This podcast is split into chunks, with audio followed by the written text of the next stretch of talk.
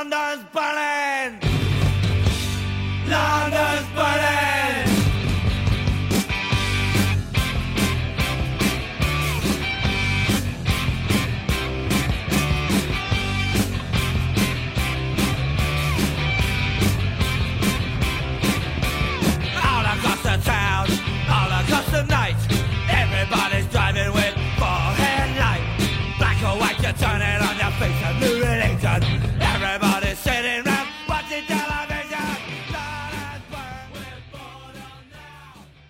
Hello，大家好，欢迎收听离谱 Out of Tune，我是 Ricky。我是 Brad，我是 Dylan，先跟我们为数不多的听众朋友们道个歉，因为我们这一个多月的时间里，可能我们三个人各自都在忙各自的事情，然后所以播客这件事情也就停更了一段时间。就是咱们总算是回归到这个正常的传统的节目的录制了，是吧？嗯，对，然后这期呢是 Ricky 和 Dylan 的策划，要聊一期关于朋克的内容。然后呢，我觉得他们俩这期主要的这个任务就是说服我这个几乎不大听朋克的人，对于朋克这种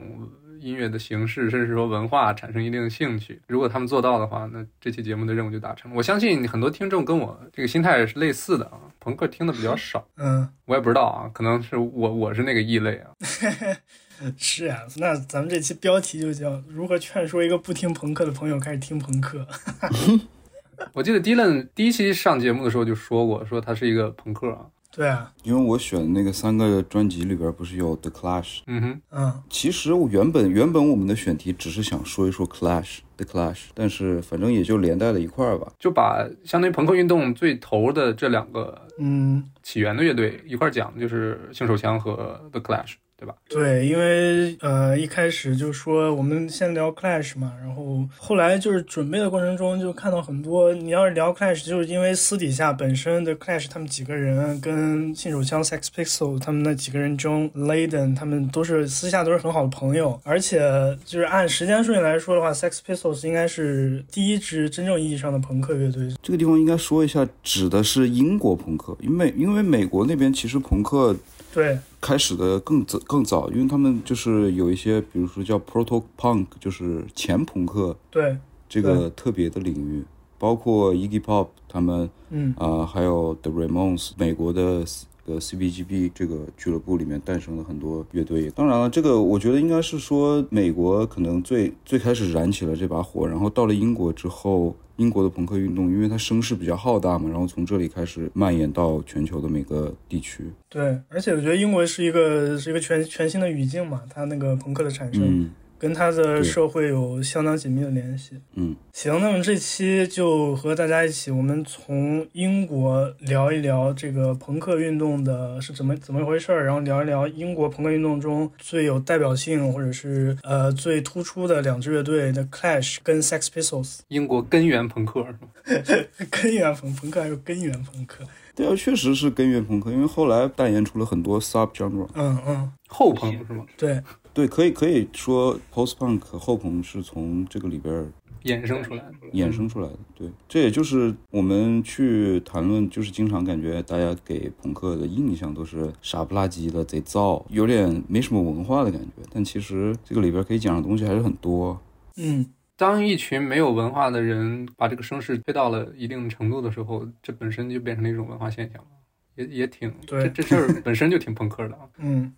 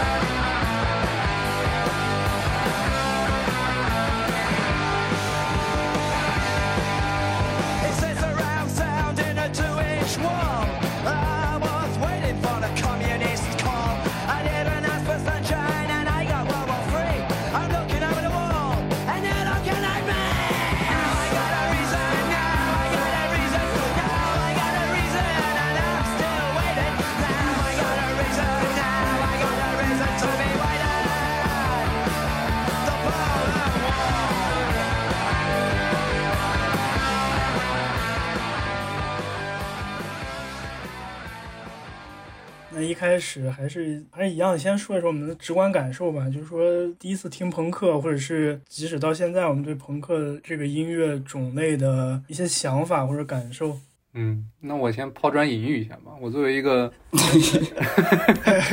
作为一个朋克听的很少的人，我肯定是对朋克有一定的偏见的。嗯就是我眼中的朋克肯定是比你们俩更狭义的。就是音乐上的话，我就觉得可能就是旋律比较简单，简单旋律基础上的一种重复，然后形成一首歌嘛。然后词的话也很直给，可能像那个七六七十年代很多乐队啊，比如说拿平克·弗洛伊德我们讲过的举例嘛，他们的词儿就。要么很深奥，要不然就直接听不懂。但是朋克的话就没有你听不懂的词儿，就是偏大白话嘛。嗯，曲风跟词的内容差不多，就这种感觉，简单直给。是，然后我本身又喜欢那种比较复杂的，呃就不管是电影还是音乐也好，我喜欢那种偏宏大，然后又偏细节上比较精雕细琢的那种风格。嗯所以朋克的话，就可能跟我的审美不是特别的匹配吧，所以就听的少一些。嗯，是。那我接着说吧。我觉得你你说这两点，就是第一个是它的曲子很简单，第二点就是歌词很直接。这两点我觉得就是朋克表面上来看它最大的两个特征吧，嗯可以这么说。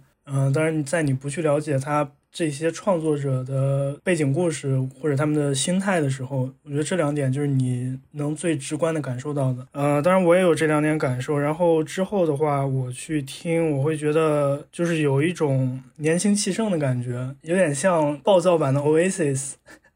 反正 就是他们，我能感受到他们想要表达一种东西，然后他们歌词写的又特别简单。假如你去看的话，他们的歌词很简单，这个层面就是说，Pink Floyd 像 Pink Floyd 他们写的歌词，就是每一个单词都能读懂。像呃朋克这种音乐，它的歌词也是每个单词都能都能读懂，句子你也能看懂。Pink Floyd 是你每个单词能读懂，但是那个句子你就看不懂了，或者是你没有办法去好好理解它的句子背后是什么意思。我觉得朋克它的力量可能有一部分就在它的简单上。嗯这是我听的，也是一个很直接的感受。然后我也很喜欢这种去掉雕饰，然后声嘶力竭，就是用命去唱歌的这种这种感觉。所以我听的时候，我也很喜欢听。但是当然，我感觉我现在听的话，不会专门去就是找朋克音乐，在很很局限的场景下，我才会去听这种歌。嗯这是我的一些感受。嗯，下面让我们真朋克来聊一聊他朋克的 印象。嗯我我有点想不起来，我最开始听朋克的时候是是听的什么了？但我感觉我印象中可能是从中国的朋克乐队开始的，嗯包括最就是 Joyside 第一张专辑，然后无聊军队，然后因为因为我是武汉人，然后武武汉不是大家总是说是朋克之都朋克之城朋克之城，对嗯对，想不起来。但是我觉得最最早听到朋克的时候，就是有一种非常密集的能量释放和侵略性。嗯嗯当然，这些简单的、直接的这种方式，肯定肯定是不用说。但我觉得，如果是在现场的话，它能够瞬间让你就进入一种战斗的状态，或者说去躁动的状态，嗯尤其的明显。对于一个可能处于青春期的一个男孩，然后在这个环境之中，虽然也不是说受到了什么样的压抑或者怎么样，其实挺好的一个环环境，但是很多时候，因为我们所在所处的这个地方吧，就是它经常就是很多权威的东西，或者说一板一眼的东西，让你呃，我觉得朋克音乐就是带给了你在那个时期特有的一个让你去释放的嗯一个出口。当然，这些可能就是后来的，就是我觉得朋克音乐，呃，就是一种呃敢于质疑的态度。嗯在我后来想起来，朋克音乐它核心的是什么样子的东西？当然，这个可能放到后面再说。但是第一次就是说听感上就是这种侵略性和有一种打鸡血的感觉，尤其是你在现场中最能感受到这样的感染力。对，嗯我人生中第一次去 live house，去武汉的 Vox，我当时可能才十十五岁吧。然后我记得我当时去看，就是我求我家长好久，然后终于就是同意我去看。然后看的那个应该就是一个来自纽约的一个 hardcore punk，、一个硬核朋克乐队。然后我操，就是几个老哥巨狠。然后反正当时我就跟着别人去在那儿 pogo 啊，mosh pit 那种，这是我的第一次 live house 体验，就是一个 hardcore punk。嗯。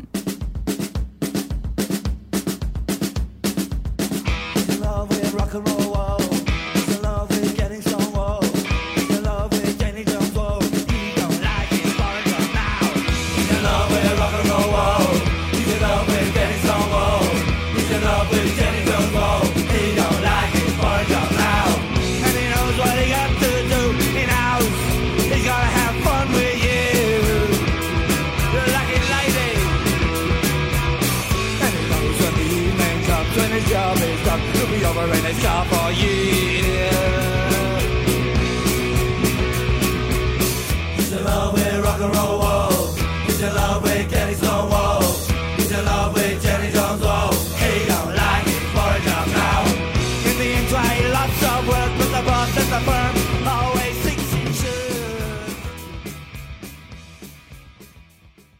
我记得是谁说过一句话，就是你十几岁的时候听的音乐是会一直跟着你，就是你对那个那个时候音乐的审美是某种意义上是，即便你之后听了很多更多的音乐，但是那那段时期的音乐是一直会在你这个就是、在你的潜意识里的嘛。可能就是在你人格塑造的那个期间，你接触到的东西，不管是音乐、书还是电影，它可能都会嗯跟着你一辈子。这个东西我觉得很很是很在点的一个说法。那完了，我十几岁在听 Creep 咋办啊？你就是个 creep 现在。你可能一辈子就要当一个 Creep 了。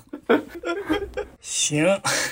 那你是什么时候开始听 Clash？就为什么 Clash 这个乐队是你，比如说当时选了三张专辑，为什么这支乐队在你心目中地位这么高？我我最开始说听到 Clash，我记不清楚是在哪个电影里边，因为我总感觉我总是看电影的时候能听到 Clash 的歌，可能是我一个幻觉，但我能够对，我能够确定的一首，就是在那个盖里奇的《Rock and Roll》那个电影《摇滚黑帮》里边，这个其实这个电影感觉跟 Clash 那个渊源很深啊，呃，一会儿可能会说到。然后里边有一个叫《Bank Robber》，对，这个好像是我第一次听到 Clash 的时候。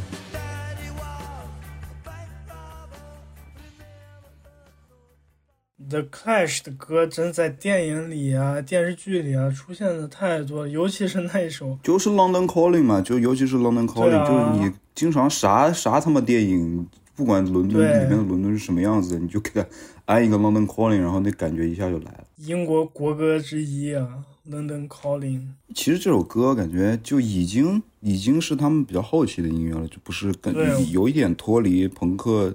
音乐最开始出现的那个时候的状态。但是我觉得可能当时就是就着那个电影的那个劲儿，然后这个 Joey Strummer 就是他们主唱的这种声音很吸引我。这个是零八年的电影，所以大概这有可能就是我第一次听听到 Clash 的歌。嗯，然后可能当时想办法去找到了这是个什么歌吧，因为我就一直特别喜欢盖里奇的电影嘛，然后基本上他前期的每一部我都看了很多很多遍那样。嗯，对，然后就我感觉说到底吧，假如我们听众朋友们，假如你是一个爱听歌的人，我觉得 The Clash、Sex Pistols 的歌你们肯定都听过。像 Clash 的歌，就像我刚说的，在影视作品里出现，就是比如就是美剧里有几个美剧，比如说《老友记》，《老友记》里放过 London Calling，啊，对对对，就他们去伦敦，他们真的去伦敦的时候嘛，反正就是就是角色去了伦敦就给这首歌。只要跟伦敦沾边，哎，就要放这首歌。然后包括梅尔罗斯里头，然后《怪奇物语》里头都都有，还有那个《与沙漠的五百天》（Five Hundred Days with Summer），就这些这些片子里都用了 Clash 的歌。嗯哼，就是我觉得这首歌或者是他们的有几首歌已经成了一种符号性的东西，就是大家肯定都听过的。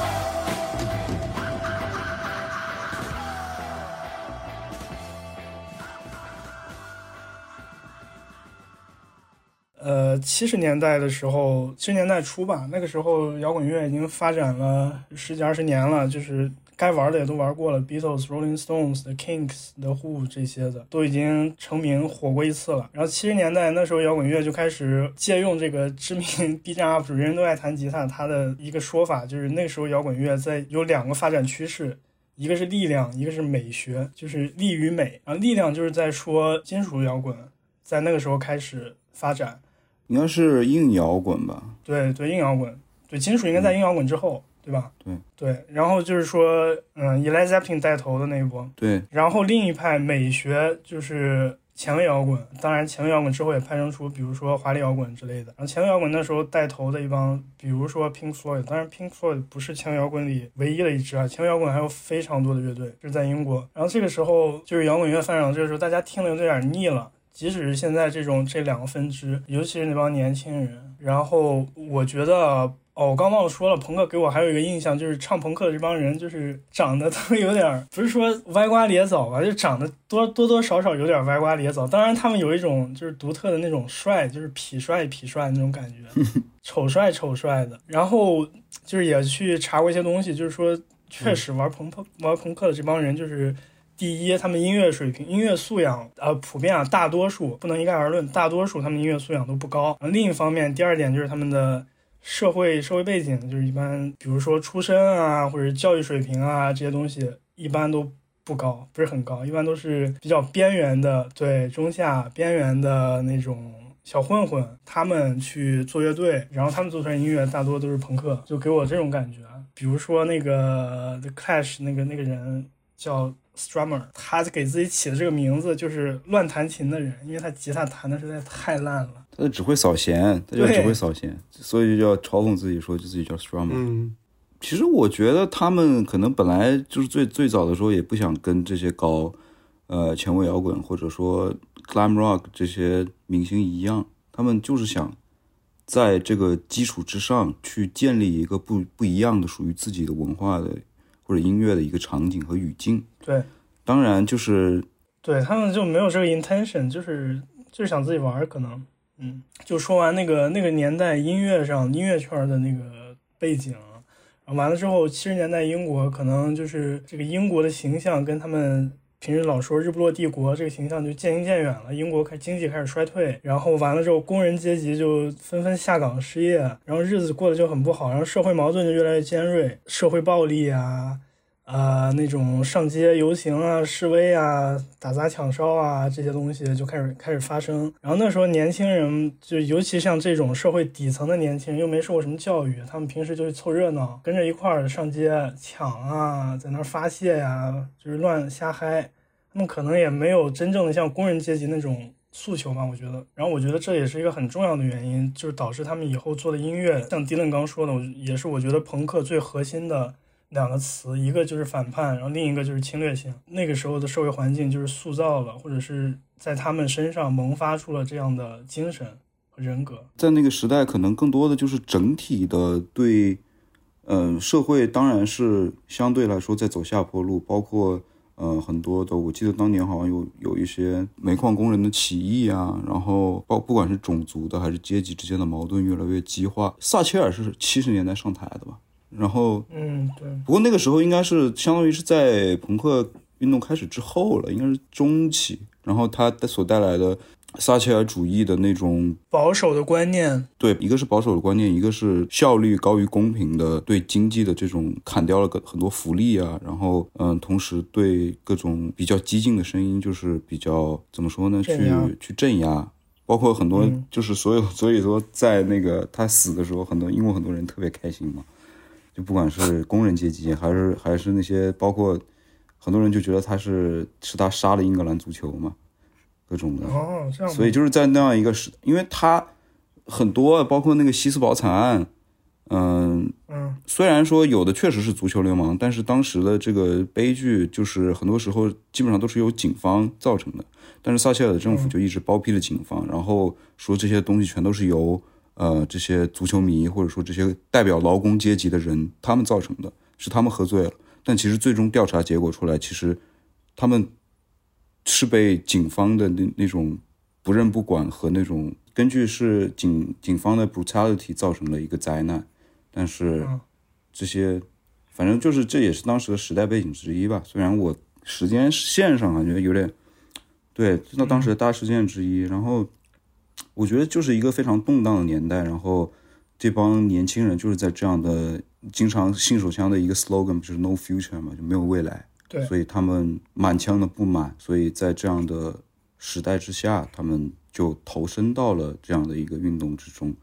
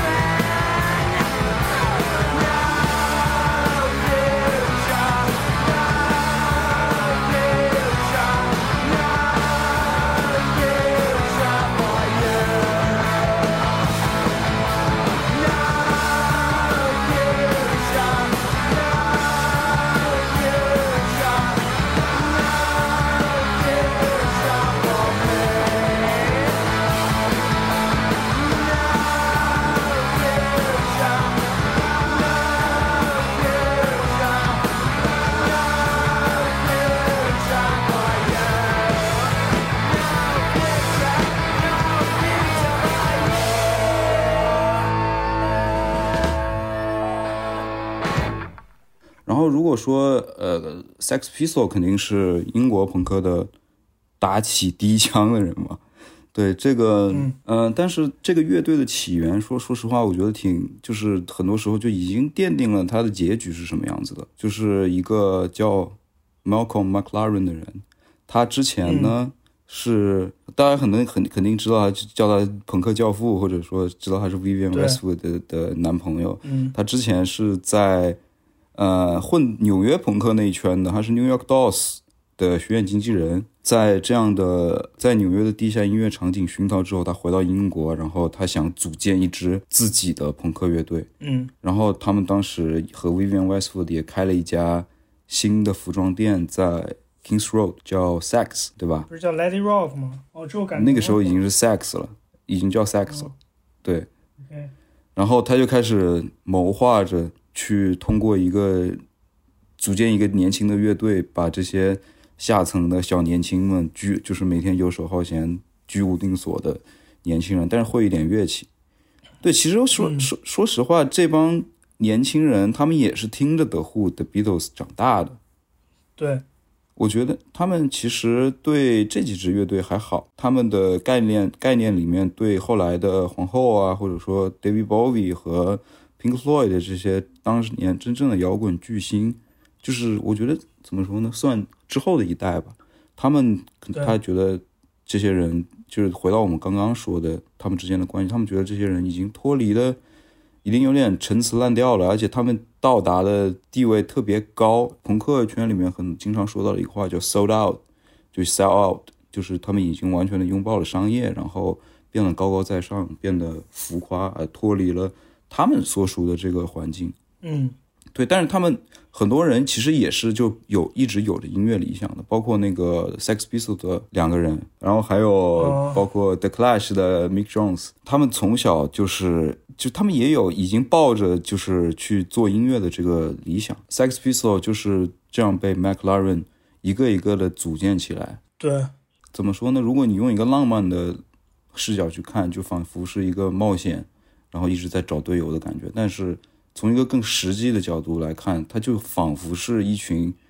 年轻人不知道自己就还没自己还没想明白的时候，就被一个人撺掇着进了这个局，对就甚至有点像当个练习生的感觉，你知道吗？对，没错，你就是被寻寻过来，但是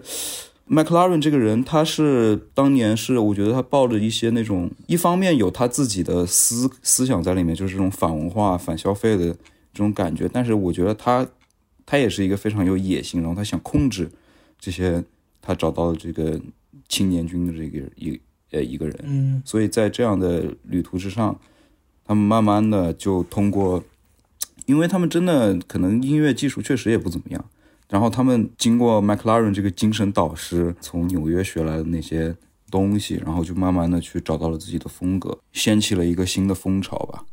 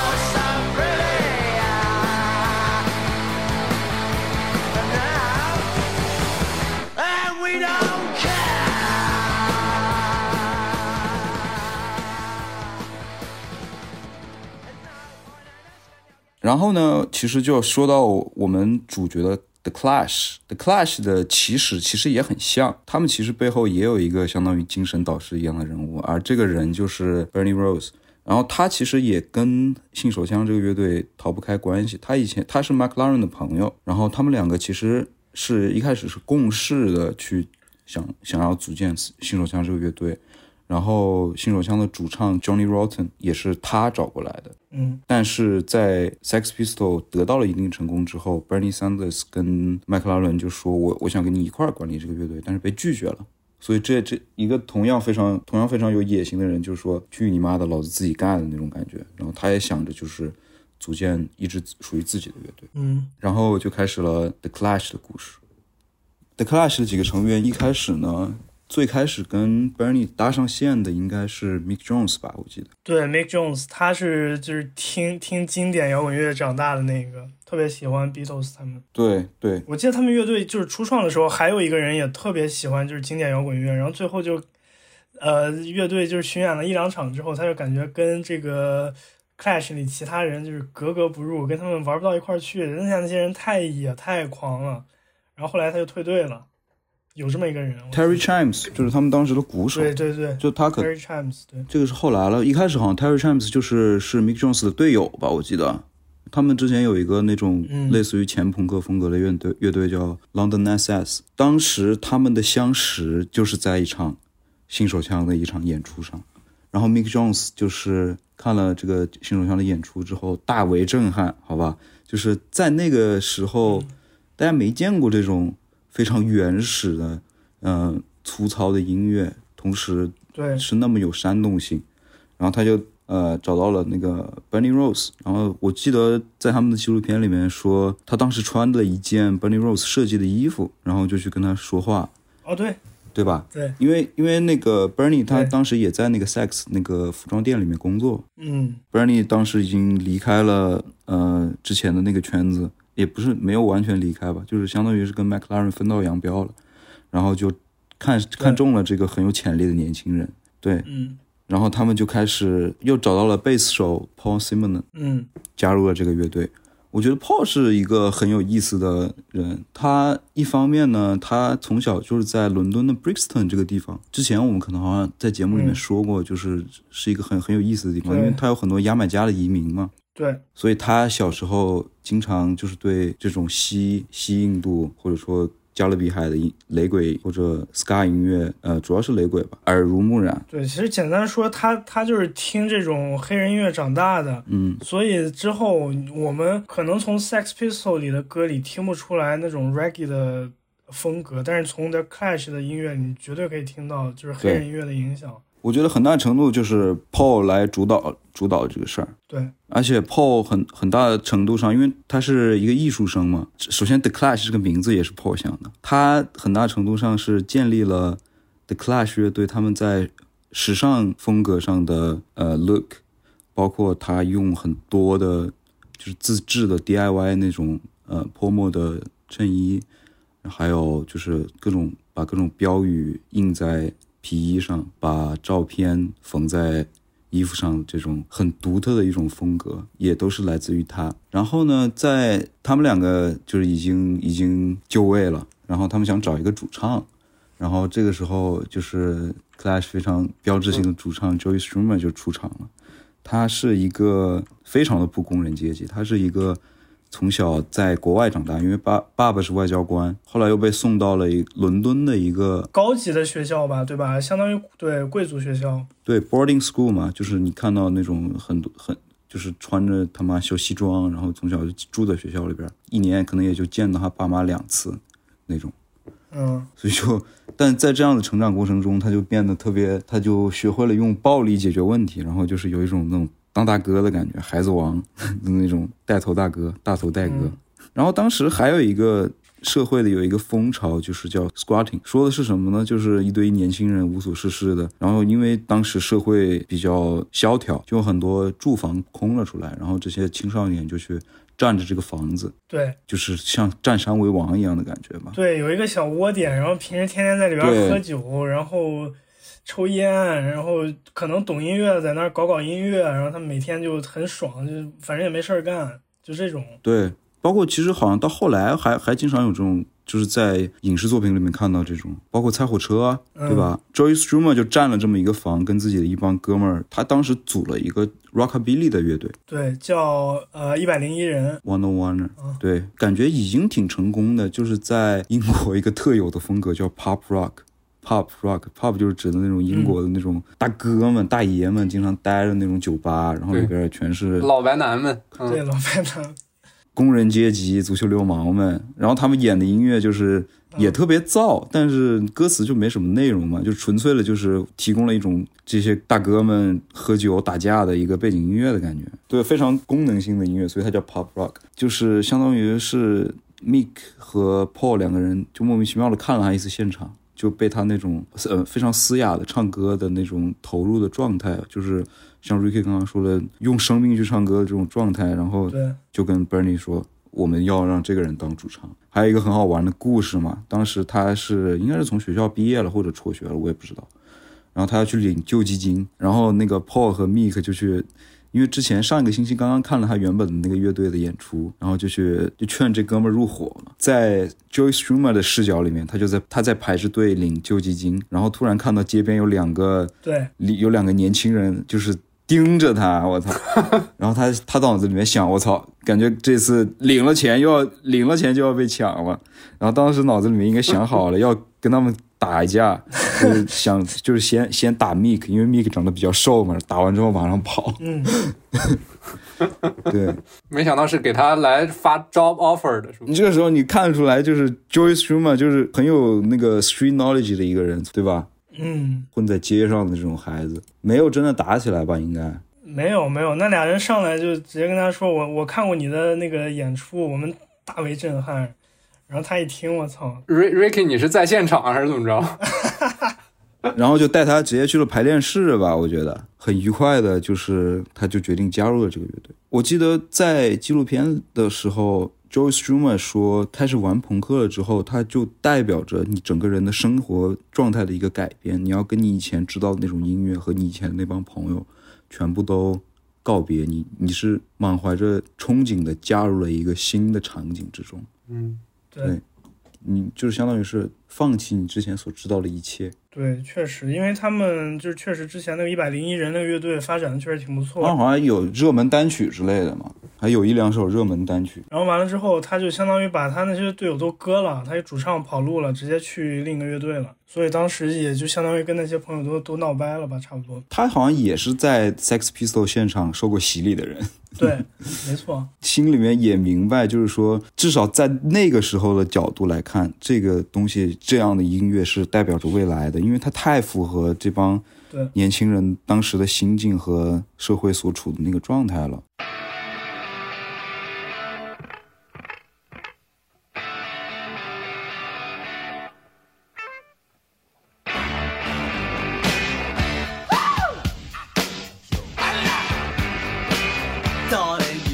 To let me know. Should I stay or should I go? If you say that you are mine, I'll be here till the end of time. So you got to let me know. Should I stay or should I go?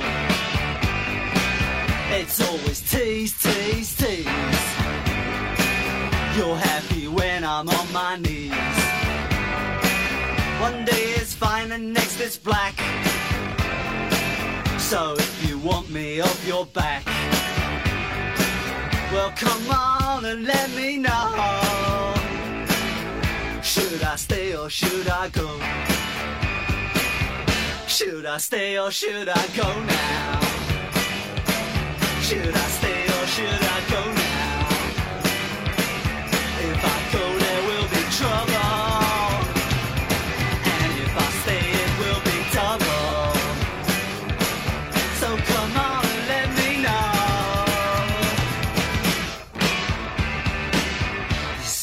These indecisions bugging me. If you don't want me, set me free. Exactly whom I'm supposed to be. Don't you know which clothes even fit me? come on and let me know. Should I cool it or should I blow?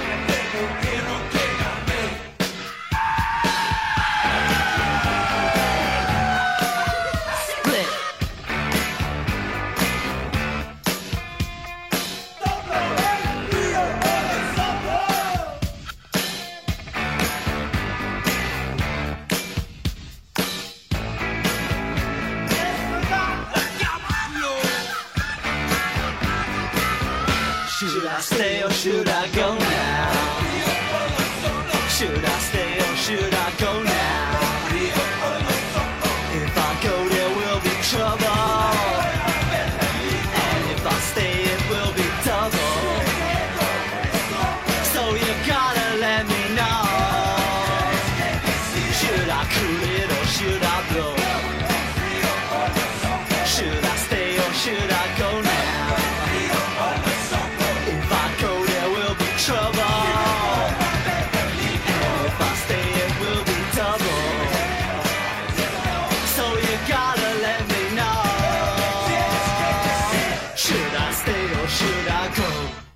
所以讲完这段，我感觉这两个乐队的组成其实都是由一个就是比较有远见的那么一个经纪人，嗯。比如说 McLaren，两个，嗯 呃，对，两个，然后 Rhodes 这两个乐队各自的经纪人，他们就看到了在当下这个政治背景、跟社会环境以及音乐圈子，它未来音乐要往什么方向发展，然后所以他们就是想要寻求一种突破，或者是对现有的那种摇滚乐发展方向的呃反叛，对主流的一种反叛，所以他们去就找到了这么一帮人，而且找的过程就是像我们刚说的那种。真的是一个一个找，就是上街挑那些混混，或者是去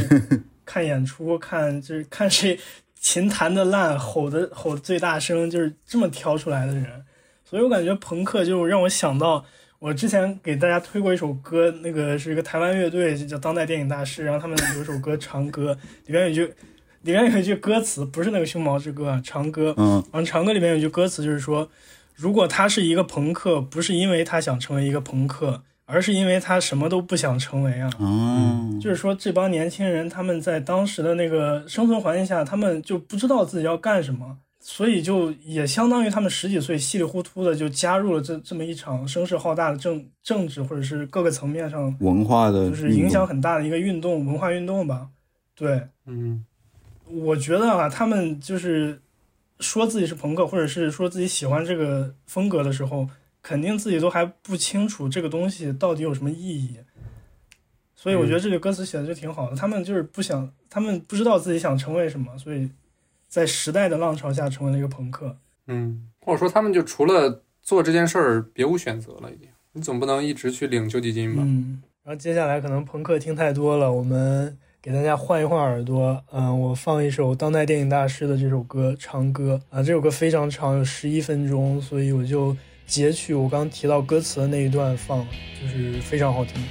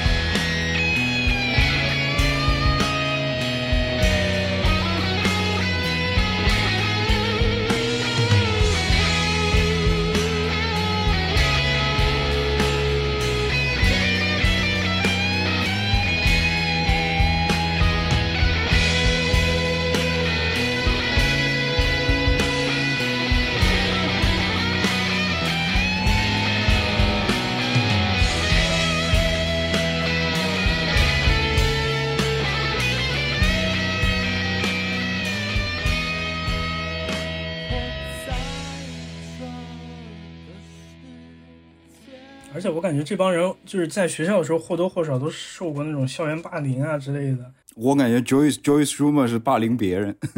反正要不要么就是被霸凌，要么就是霸凌别人。被霸凌的到这个时候就想想要反叛，想这时候想去霸凌别人，想有侵略性；霸凌别人的就想接着霸凌别人，煽动别人，差不多就是这种。他们真的都是一些 literally 的不良少年，我感觉。比如说 Sex Pistol，他们一开始演出的时候，现场的音响设备、乐器，什么东西都是偷的嘛，对吧？啊对你记得吗？对，对，当时他们 Sex Pistol 有两个成员叫，他们当时有个乐队叫 The Strand，嗯，对。好像偷过 David Bowie 呢，知名乐手是不是偷过 David Bowie 还是听偷过偷过皇后乐队？当然，这是都市传说啊，说他偷过 David Bowie 的一个什么一个一个 amplifier，然后完了之后，他们的他们吉他也是偷的，就是偷了一把，不知道是在哪个现场偷了一把 Gibson，嗯，就是在当时来说，对他们这种中下层家庭，他妈拿着一拿着一把 Gibson，就一个小混混，那在街上肯定贼拉风，就相当于你一个在呃小县城里一个小混混穿着一件就是贼好的 Rick Owens 的那种皮衣在街上走，差不多这种感觉。别的小混混看到都觉得贼牛，太牛了，这就是我大哥。但我觉得那个 The Clash 这几个人，他们出生的背景稍微好一点，就是对，好几个人都是艺术院校的学生嘛。而且就是说吧，他们当时有一个迷思，去一个艺校上学就是加入呃乐队最好的方式。是哦，然后说到，哎，这个 Sex Pistol 的第一场演出就是在伦敦的圣马丁的学校里面，是吗？嗯，我操，朋克进校园，就不是什么好事情啊。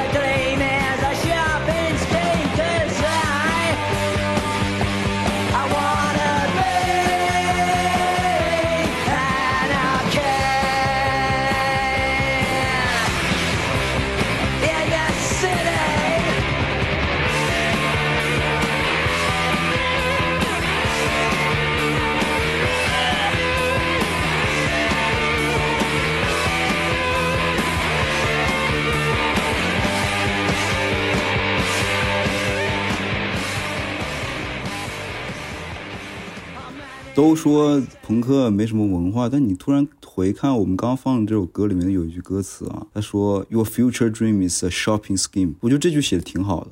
嗯，特别好。呃，放在当下也也挺好的，就是这种消费主义的泛滥。你觉得是你的未来的梦想都是根据你能买得起什么来判定的，对吧？但同时你也可以看出来，就是他们表达的那种，就是他们也不知道自己想要什么，但是他们就会去反对一切的事情。刚才放这首歌啊，就是也可以称之为英国国歌之一，叫《英国无政府》。然后这首歌一九七六年发布，然后发布这是 Sex Pistols 的第第一首单曲，嗯他们应该是当时签了那个几大唱片公司之一百代，然后完了这首歌就是当时出来之后那个炸裂程度，就是相当于在整个音乐圈就是直接炸掉了，第二第二天就全部登上头版，就是大家从来没有听过这么不加修饰、这么粗犷、乱七八糟的一首歌，就是它的和弦可能就那么一两个，然后。他他也在那儿瞎唱瞎吼，就是特别有劲儿，给人这么一种感觉。然后歌词又是特别有力量，就是在那儿唱英国没有英国无政府，我是无政府主义者。然后你的那个就像迪伦刚说那句歌词，然后里边还有一句歌词，我觉得写的很好，就是 Don't know what I want，就我甚至不知道我想要什么，但是我知道，呃，But I know how to get it，就是说我甚至都不想不知道我要什么，但是我知道怎么去搞到它。对，我觉得就是太太有朋克的那种精气神儿了吧，可以这么说。然后我觉得也是在他们那个经纪人 McLaren 的引导下吧，他们就是奠定了这么一种否定一切，就是你给我什么，我就是偏不要。他就要去 destroy。对对，然后社会上有什么我都觉得不好，我就要我反正就是反着说抬杠，这一点就让我想起我一开始就是没有那么喜欢听朋克的一个原因，因为我觉得我听朋克的时候应该还是比就比较晚了，应该都上大学了。我在听到这种歌词，这种他们的传达出来的 message，我就觉得就是太否定一切了，太太虚无了。太刺儿头了。对，反正就是有点太叛逆了。我感觉跟我当时的年龄或者是生活背景啊，就是不太相符，所以我就很难进入到他们那种状态里。所以像在想迪伦刚刚说的，他是从小十几岁的时候就开始听，然后我觉得假如我十几岁的时候听到这种东西，我也会觉得一样的。大为震撼，所以我觉得这个东西吧，就是跟那个时间啊，跟这个 timing 就是很很有关系。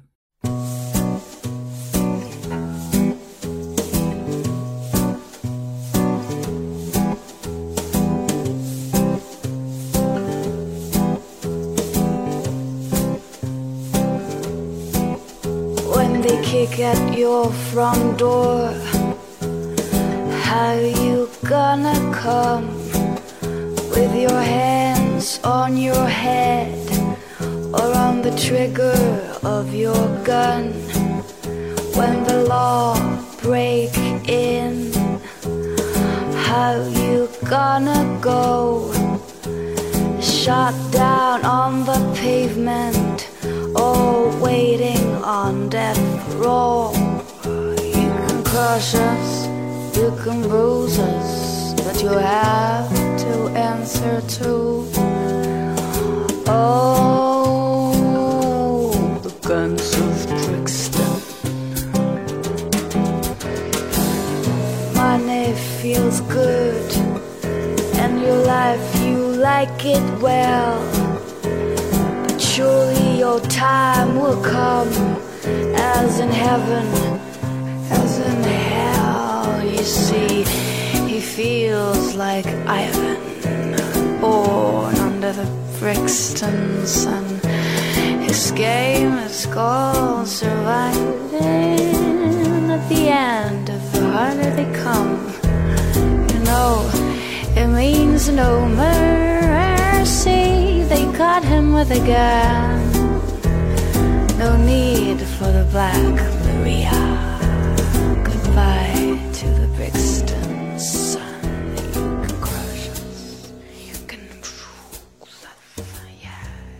继续讲 Clash，觉得这种更加偏向虚无主义的这种呃盲目的反对一切，可能只是属于 Sex Pistols 的一个标签。The Clash 还是比较不一样的，我觉得。对，然后他们不是现在已经组到人了吗？虽然说这个三个核心成员都到位了，但他们的鼓手其实是一直在换的。其实还有一个点就挺有意思的，不就是 Bernie Rose 他把呃 Paul Simon 就是 Clash 的贝斯手和 Johnny Rotten 就是 Sex Pistols 的主唱带到了这个音乐圈子里面，但当时他们两个人是完全没有任何音乐背景，啥也不会这样的一个对，但是就是感觉他这个味味道对了，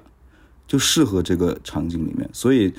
在后来 Paul Simon 呢，他经常会说到，就是 Bernie 这个人，他把这些 non musician，就是完全没有任何音乐的素养的人，带到了这个场景里面。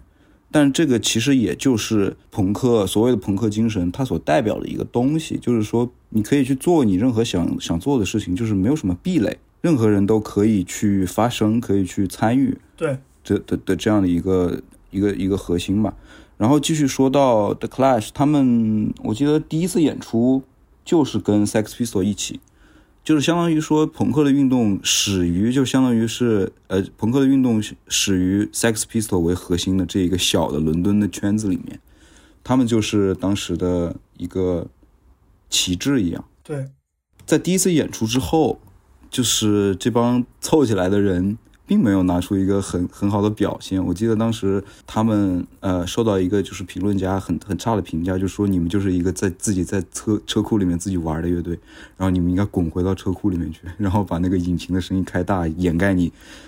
玩的这些音乐。这个时候，Bernie 就把他们就说不行，你们还 还没到位，给他们封闭起来，就每天让他们排练。然后同时也是在这个时候，Bernie 跟他们说，不要去写那些情情爱爱啊，或者说年轻人的那些事儿。写一些真正重要的事儿，写你生活里面看到的事儿，影响你的事儿。然后他们就开始，就是真的是紧锣密鼓的去创作、去排练。然后 Paul 这个不会弹贝斯的，也一点点开始学会了贝斯。然后这个时候有一个比较重要的事件吧，就是他们一起去了那个 Notting Hill Carnival，就是诺丁山的狂欢节。对，在伦敦，相当于诺丁汉地区，在西伦敦吧，但是它是一个加勒比或者说，比如说非洲这些移民，他们去狂欢，去表达自己，去展现自己的文化的一个狂欢节。对，其实主要说就是就是一些黑人嘛，对吧？对，主要是有色人种的一个嗯、盛世吧，相当于每年每年都会有。其实这个还挺好玩的。当时那个英国就是去年疫情可能刚刚开始松松散的那一会儿，呃，就是在这个时候，当年的那个 Notting Hill Carnival 还是被取消了。但是同时呢，你可以看到欧洲杯还在正常的进行，那些白人男性球迷还不是一样的聚集，然后这些人就特别气，就是说你取消我们是不是因为我们不能创造足够的消费？但是那些人他们的活动还是一样的照常进行，就说明就是英国这种社会里边，就我觉得英国到现在还是一个挺保守的一个国家。对啊，七十年代的问题到到现在二二二零年了，还还有这一样的问题。对啊，英国人特别喜欢说我们这儿没有没有没有种族主义，这是美国的事儿。但是其实 就是自己骗自己。当年的那段就是那是个热特别热的夏天，狂欢节上突然，因为当时种族的矛盾也比较突出，我感觉可以想象出来，就是这些白人工人失业了，他们就把 责任转嫁给呃这些有色人种，甩锅，对，你这不移民现、啊跟现在一模一样吗？太阳底下无新鲜事儿。是的，然后当时突然这个时候就有，因为就怕他们搞事儿嘛，然后就突然出现了很多警力，然后把这个狂欢节围得水泄不通。然后这个时候，乐队的几个成员就在现场，然后就起发呃发生了冲突。然后他们当时就看到这些有色人种是怎么样跟警察对峙啊，然后包括发生了一些各种肢体冲突，然后他们也很想参与其中。然后 Joey 说，当时他想给一个那个车给掀了，给他点了，但是并没有点着。旁边有一个 fat lady 一直在那里哭，然后他自己也就是就是在这个之后，他发现感觉我操，参加了一场暴动很爽，但是他后来回来一想，这个事儿不是我们的事儿，这是这些黑哥们儿的事儿，跟我们一点关系都没有。然后他们就当时就写了一首歌叫《White Riot》，然后就有有了这首号召着这些白人，这些下层的白人们，虽然受到了不公的对待，但是非常的麻木不仁。然后他们就用这首歌去鼓动这些人去反抗，去站出来。关于这段小故事，其实还还有很细节的东西。他们当年七六年还是七七年的时候，他们去参加这个呃诺丁山狂欢节，然后去，然后都是一些黑人嘛，然后很多警察，然后黑人跟警察就发生冲突了，然后两边就打起来了。然后他们当时又是作为一个呃否定一切观念的执行者，作为我我可是第一代朋克，然后就想着不行，我也我也得上，然后就是就是去给黑人兄弟们帮忙，就是去揍警察。他觉得很嗨，他觉得帮黑人发声了，这是这是一个很有爱的事情。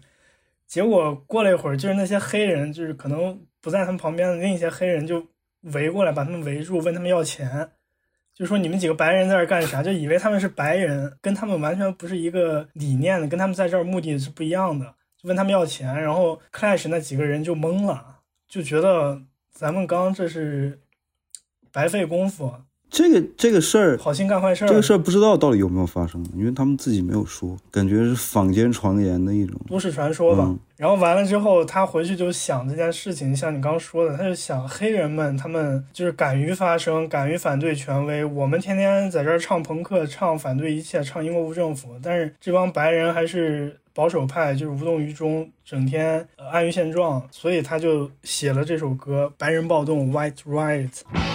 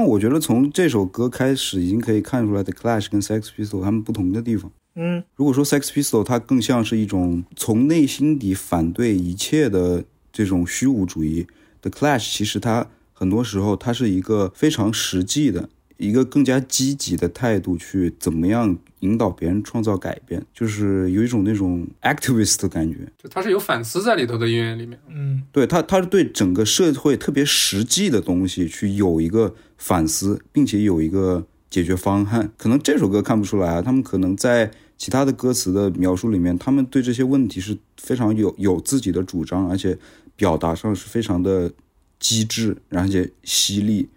他们从来不会避讳去谈论他们的政治观点。然后 Joyce Schumer 说他是一个社会主义者嘛，对，嗯、然后我就想到以前就是看到有一个评论家说，如果不是因为 The Clash，朋克可能只是一声冷笑，一个安全别针和一身特别紧的衣服而已。嗯，可能现在说这些话还比较早啊，因为他们当时还是一个非常初出茅庐的一个状态，在这样的方创作方式之中，他们就很快做出了自己的第一张专辑，因为他们写歌特别快。第一张同名专辑出来之后，对，七七年。但其实七七年之前还有一件事情，呃，Sex Pistol 出了那个英国无政府那首单曲之后，他们不是火了嘛？呃，火了，但是主流社会还是不是很接受他们，只是说就是就被震惊到了，为什么会有这么一帮就是素质低下的人在这儿这唱的什么东西？就是就是这种火。然后当时有一个英国应该是有一个很有名的电视节目吧，脱口秀就是访谈类的，那理解为焦点访啊，不是焦点访谈，鲁豫有约吧，就。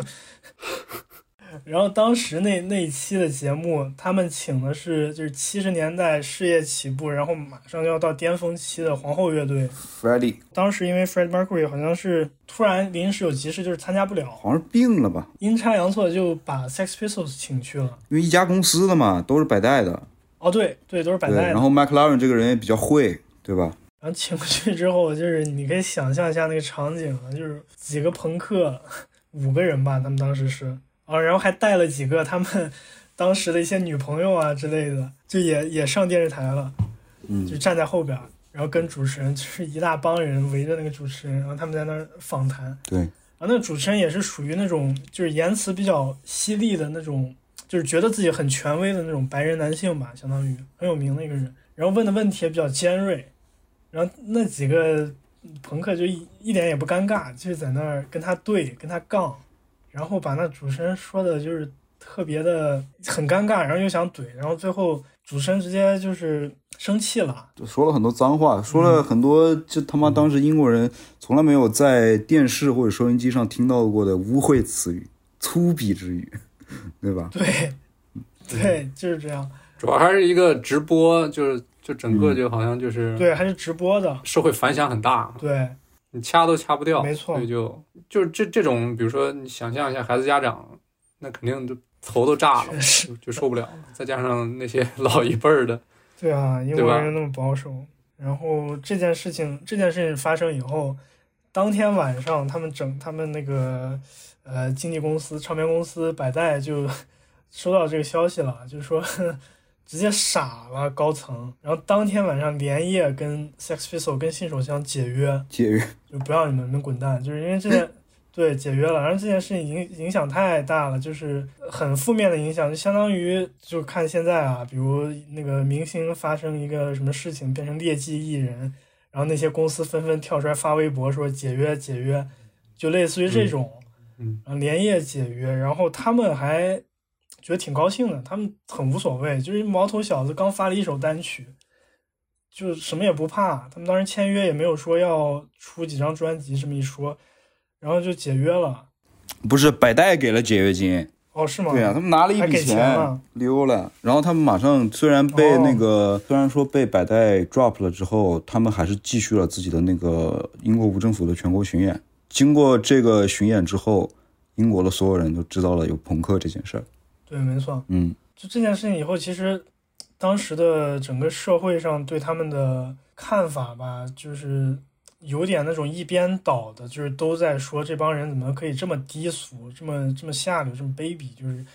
在电视电视节目上说这种话，然后不管是媒体还是街上的那些人啊，讨论起来都是都是就是他们不经常被那些然后开始 Teddy Boys 给揍了吗？对对，然后完了之后就上街被揍，但是他们也有这些年轻人，就是因为这件事情去拥抱他们。我觉得就这个时候就开始，对，没错，那个时代英国很有意思。你想，就是那个时候很多这种亚文化的呃分支都是并行的，有朋克啊，然后有那种 Teddy Boys，有 mod，就是你经常可以看到街街上这些穿的完全不一样的人，但是都穿就特别讲究的人就掐架。是不是像二零二零七七里的那些帮派？啊，对对对，你从你从他们的衣着上，你就可以看出他们是哪哪一边的，然后他们经常就在路上被弄，就是打起来了。但是但是 Sex Pistol 这件事一出，这些人都开始打朋克啊，所以说朋克挺惨。对，都开始打朋克。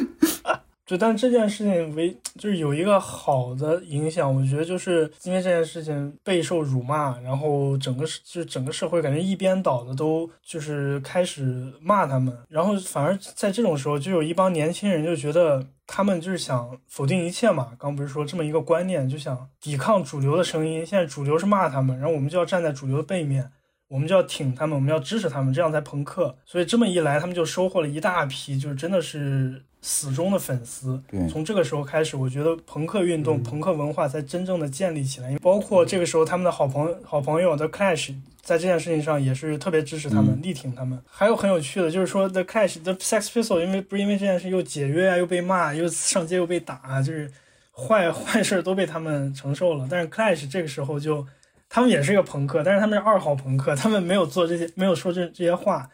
所以他们就是渔翁得利了，相当于。就稳住发育了嘛，然后也拿到了这么一回事对，对，也拿到了粉丝，然后也没有挨打，也没被骂。嗯，但是就是这一圈巡演之后，英国的不同的城市、不同的地方都开始涌现出了，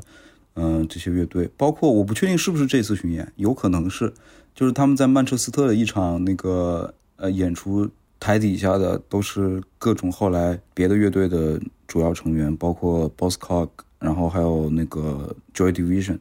都是受到新手枪的演出现场之后，就是像醍醐灌顶一样的找到了自己未来想做的音乐。虽然说他们做的音乐不是完全一样的嘛，但是所以说为什么虽然我现在不会回头去听 Sex Pistol 的音乐，因为就确实有点太那个了，有点苍白。现在看起来有点苍白，尤其是你知道他们的结局之后，感觉非常苍白。但是你没有办法否认，就是是他们去打响了这个第一枪。反正就是，其实整个听下来，这个 Sex Pistol 这几个人为代表的那种英国的中下层的几个年轻人，他其实就是通过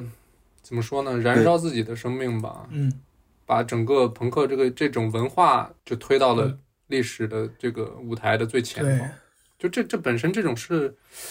怎么说呢，就很某种意义上很鼓舞人心吧。我觉得嗯，就回头看的话，这个这个这这个文化的诞生，它确实是很，它当然它有当年那个历史大背景的一个必然性嘛，但是又很很传奇。这这也让我想到一点，就是朋克这个音乐虽然它很简单、很粗暴、很直给，但是它真的是，呃，它音乐性可能没那么强，但是它真的影响了就是后来的很多音乐类型，包括你刚刚说的后朋啊之类的，很多很多。影响太影响太多了。太大了，但是就让我想到跟就是朋克一点关系都没有的，就是英国后来的独立音乐。嗯，对，为什么呢？就是我觉得朋克它最重要的是它文化的一种符号、一种精神在里边。就是说，这个年代可能之前的前辈六七十年代那些搞摇滚的，需要你有精湛的音乐技术、精湛的乐理功底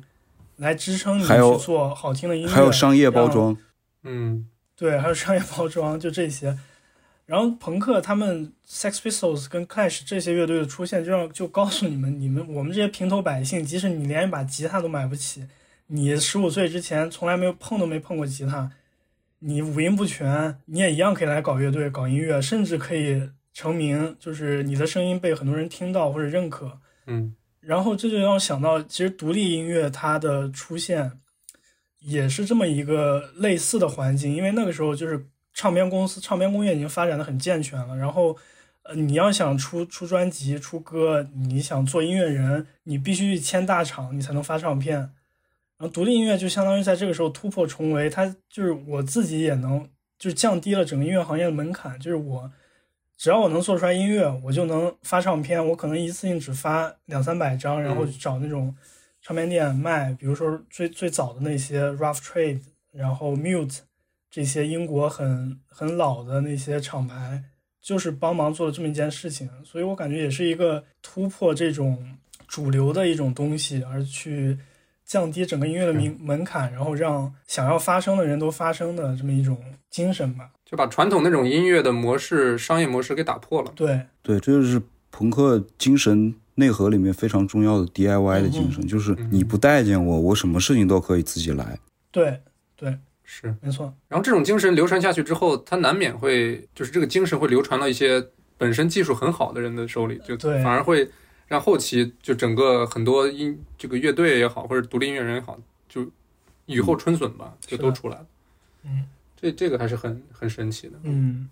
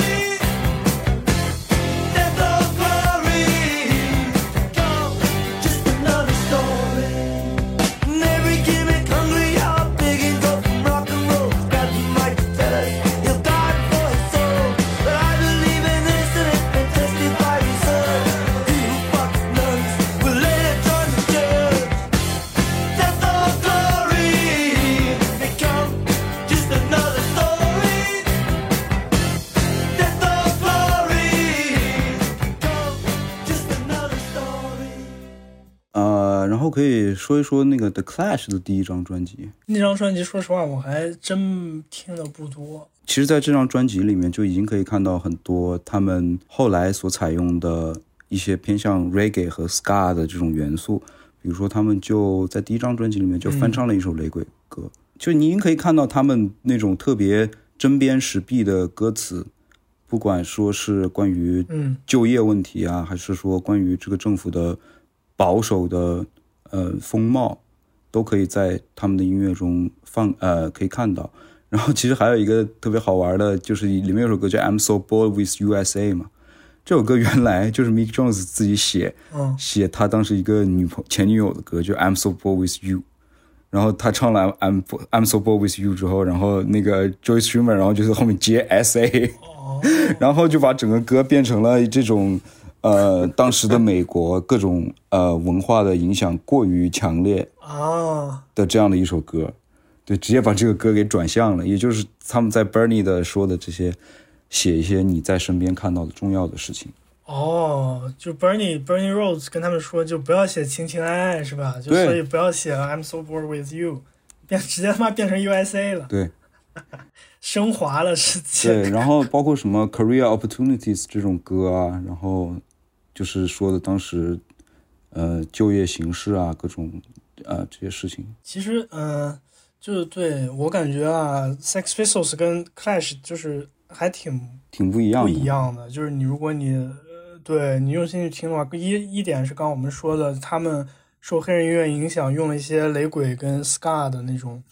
音乐风格。然后另一点就是，我觉得其实啊，另一点也是也是你刚刚说的，就是 The Clash 它是在给你提供一些 solution，就是针对我们现在这个呃困境，我们应该怎么去做？虽然是一种用朋克的形式去表达，我们应该反抗，而不像是 Sex Pistol 那种，就是我就是光是吼，就是口号，对，有纯的虚无和一个比较有目的性的对宣言，我觉得这是我我有想到他们之间的对比。对，这这是两点，所以我觉得第三点就是比较表表层的了。就是我听的时候，我感觉的 Clash 就是怎么说呢，更更柔和一点，没有那么 edgy，就是没有那么对，没有那么极端吧，可以说是更好更好听一点。对很多人很多人一开始听这些朋克，就是已经爱听朋克的人，他们可能最开始听 Clash 是听不进去的，觉得没劲儿。然后他们不是说刚刚那个翻唱了那个 Police and Thieves 嘛？这个歌原曲的 producer 就是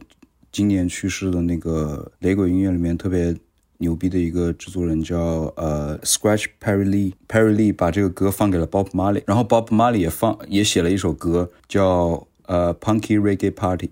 就是回应他们，特别好的一个就是说 OK。就是我我们就是很认可他们的翻唱，已经出现了，就是说雷鬼音乐跟朋克他们是站在一起的这种感觉。Bob Marley 格局还是大呀。包马里那首歌贼好听，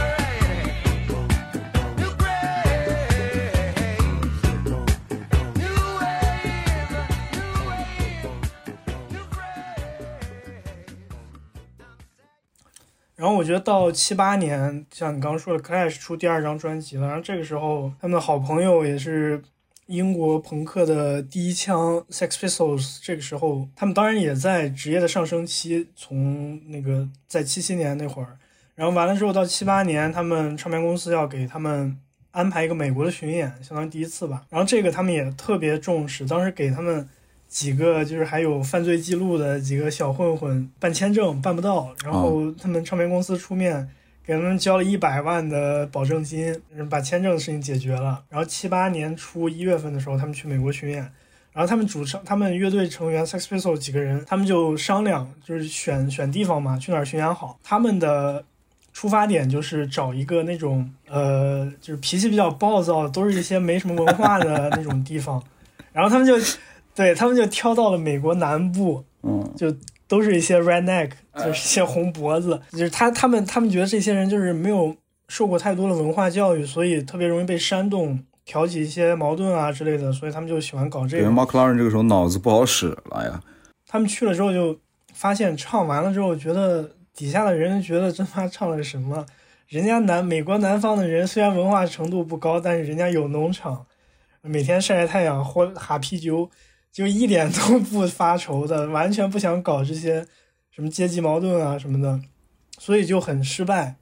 然后我觉得这个时间点就特别重要，然后包括他们之后的美国巡演，到第二周的时候，他们就去了一些美国的一些大城市。然后当时朋克在美国，其实我们刚说的，朋克在美国发展要比在英国更早的。嗯，然后那个时候，美国的那些朋克就听了这帮来自英国的朋克，应该是第一次英国的朋克去美国巡演，然后他们就觉得、呃、不行，因为美国那帮朋克他们没有这么多的社会问题，没有这么多阶级啊 hierarchy 的之类这些东西，他们就想要求纯粹的自由，就是我那么一种反叛。你可以听到雷蒙斯的歌都没有说了那么多，他们可能就是嗯、因为他们没有一个靶子，对我觉得可能是可是所以他们他们的那个东西可能就更多的是在自己怎么样去呃 have fun 的那种感觉。所以 Sex Pistols 去了之后，这场这场训练就非常失败，就反响也不好，然后乐队几个人就又很累，然后同时成员的关系状态也不好，包括那个 Sid Vicious 就是天天吸毒，他那段时间又经常在舞台上就是特别爱作秀，特别抢风头，搞得乐队其他几个人都很不爽，尤其是 John Layden。嗯，然后他们几个成员的矛盾就越来越突出，然后到这个时候，就这个乐队差不多就走到头了，很短暂，从七五年到七八年，就三年时间。然后这个时候，他们主唱 John John Layden 就退队了，然后 Sex Pistols 就解散了。嗯，你说是昙花一现吧，但是很壮烈，我觉得。我觉得 John Johnny Rotten，然后我觉得他可能更是一更像是一个愿意好好玩音乐的人，包括他后来做的那个乐队叫 Peel 嘛，Public Image Limited，是相对来说比较后嗯后朋的人。然后 Seed 呢，我觉得可能就真的是一个他歌词里面所表达的那种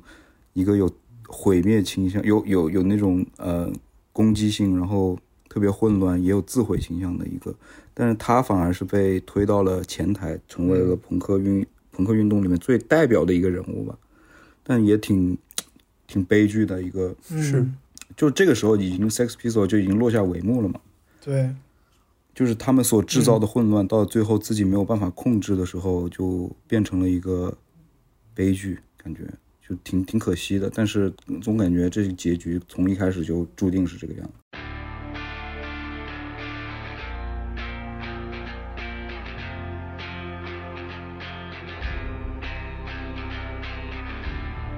I tried to be perfect, but nothing was worth it. I don't believe it makes me real. I thought it'd be easy, but no one believes me. I'm meant all the things I said. If you believe it's in my soul, I'd say all the words that I know just to show that I'm trying to let you know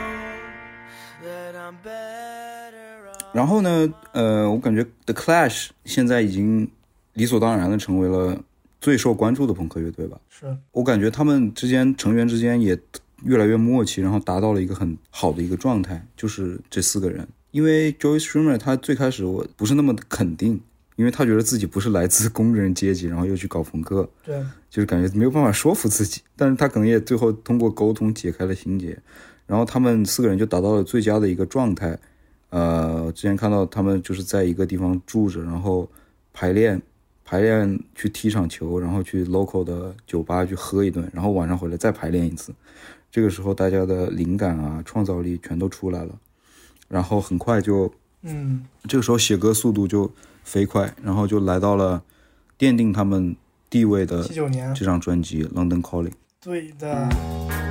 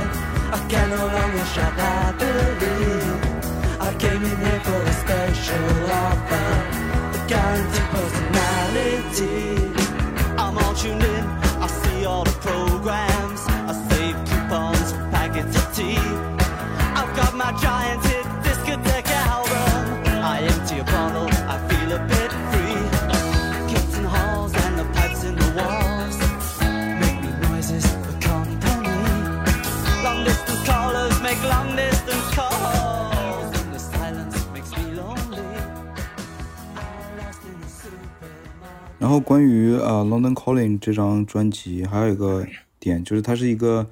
双张的专辑，但是在乐队的坚持之下，它还是以一个单张的 LP 的价格去卖出去。然后也是因为这件事情，Clash 跟这样吗？对 Clash 跟他们的唱片公司有很大的矛盾，但是他们还是坚持着去做出，呃，去做了这样一件事情。就是嗯、虽然他们的音乐可能离最开始朋克最原原初的模样已经呃比较远了，但是就是朋克就是的这种怎么说呢？思潮和态度还是一直保持在他们的所作所为的反映反映出来。关于 Clash，他们经常办演出的时候，就是帮那些年轻的观众逃票，包括去帮忙从他们那个窗子里面钻进来。然后也有传言说，那个 Joy 他就像一个老大哥一样，如果碰到年轻的乐迷，就是说没钱或者吃不上饭，他很很乐于去帮他们。嗯，所以怎么说呢？就是有一种那种走向年轻人去走向底层的那种态度，他还是一直保持在这支乐队身上。所以我感觉跟 Sex Pistols 比起来，The Clash 其实还挺不容易的。发展的这个路线来看的话，你看 Sex Pistols 就是那种 OG，就是我开山始祖那种感觉，我开辟了这么一种新的对，声音。而 Clash 当然也一直很崇拜他们，一直很支持他们，但是他们也从就是从他们开始做朋克的第一天开始，就有很多人来质疑他们，就是说你们几个艺术生就是完全不是我们这个圈子的，就是你不是我们这个中下层社会的人，你体你根本体会不到我们需这个发生的迫切需求，你们就是假朋克。从他们组乐队第一天就开始有面临这种质疑，然后他们也完全没有就是受到这方面影响，可以看出来他一张专辑到一张专辑，就是他们对音乐的探索也是在尝试不同的音乐风格，没有一直停留在朋克那个呃狭义的朋克范畴里，我觉得也是非常不容易的。或者你用朋克的想法去说，你朋克本身就是一个反对主流观点、反对那些 stereotype 的，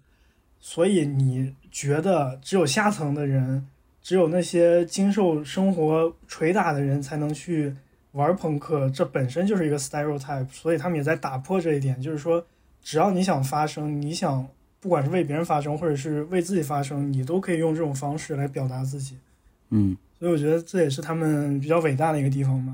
对，确实，我感觉朋克它真正的核心所表达的就是一个一个打破现状的勇气和对权威的质疑。对，然后如果说他留给了我们，我觉得如果没有朋克很多这场运动的话，很多事情可能到现在都不一样了。就比如说刚刚说到朋克这场音乐和文化的运动，就是这种 DIY 的精神启发了很多独立的厂牌，包括可能 4AD 啊这些为代表的这些厂牌，对，一直都保持着独立的态度。嗯，然后音乐上的当然后来不用说了，就是 post punk，就是从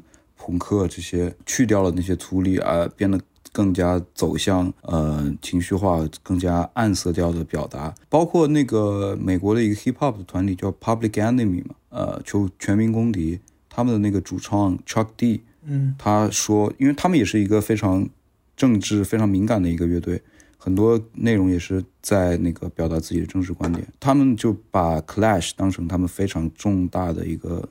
呃启发之一，很难想到这种 hip hop 界的 OG 他去把一个朋克乐队作为自己的偶像。所以我觉得就是他们，你想他们的出发点是打破主流的一些偏见，去推翻、去否定一切。那我觉得从这个意义上来看，他们就真的已经取得了很大的成功了。因为在摇滚当时，就是大家听歌全是摇滚，就全是经典摇滚、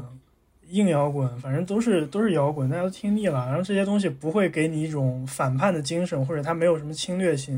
然后这个时候，他们的这种声音，我觉得就是在就是在改写这么一个现状。不管是从音乐的层面来说，可能在整个社会，就是我们来讲，朋克运动在整个社会都影响到了当年那一代人的意识形态。所以我觉得他们也取得了很大的成功，而且他们的那些很经典的、很符号化的美学表达，对，那张专辑封面，然后完了之后，Sex Pistol 也有，就是主唱 John Lydon 他穿着那个白色的像纱布一样的衣服，然后在那唱《God Save the Queen》那首歌，他他那个嗯，画面，我就印象非常深刻。我觉得这些都是完全可以放到整个摇滚历史上十分重要的符号，嗯，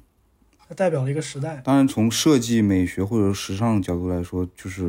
朋克的元素，现到现在也到处都是挺随处可见的。对对，就感觉很多人都说朋克是一场骗局，因为他作为一个亚文化，他想去反对主流的文化语境，但他最终也被消解掉了，也被商业化了，也被成为了主流文化的一部分。对，但我觉得就是他们所表达的和所代表的东西，就是带给你了一种新的视角和新的思考的方式。对，而这个思考的方式是可以伴随着你，不管是你从从小到大，或者说哪怕到现在，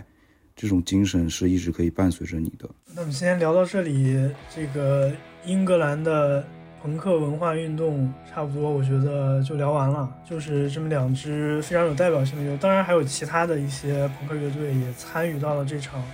浩浩荡荡的文化运动之中。但是我们抽出两支最有代表性的，就是信手枪 Sex Pistols 跟呃冲撞合唱团的 Clash 这两支作为这个时代的一个缩影吧。嗯，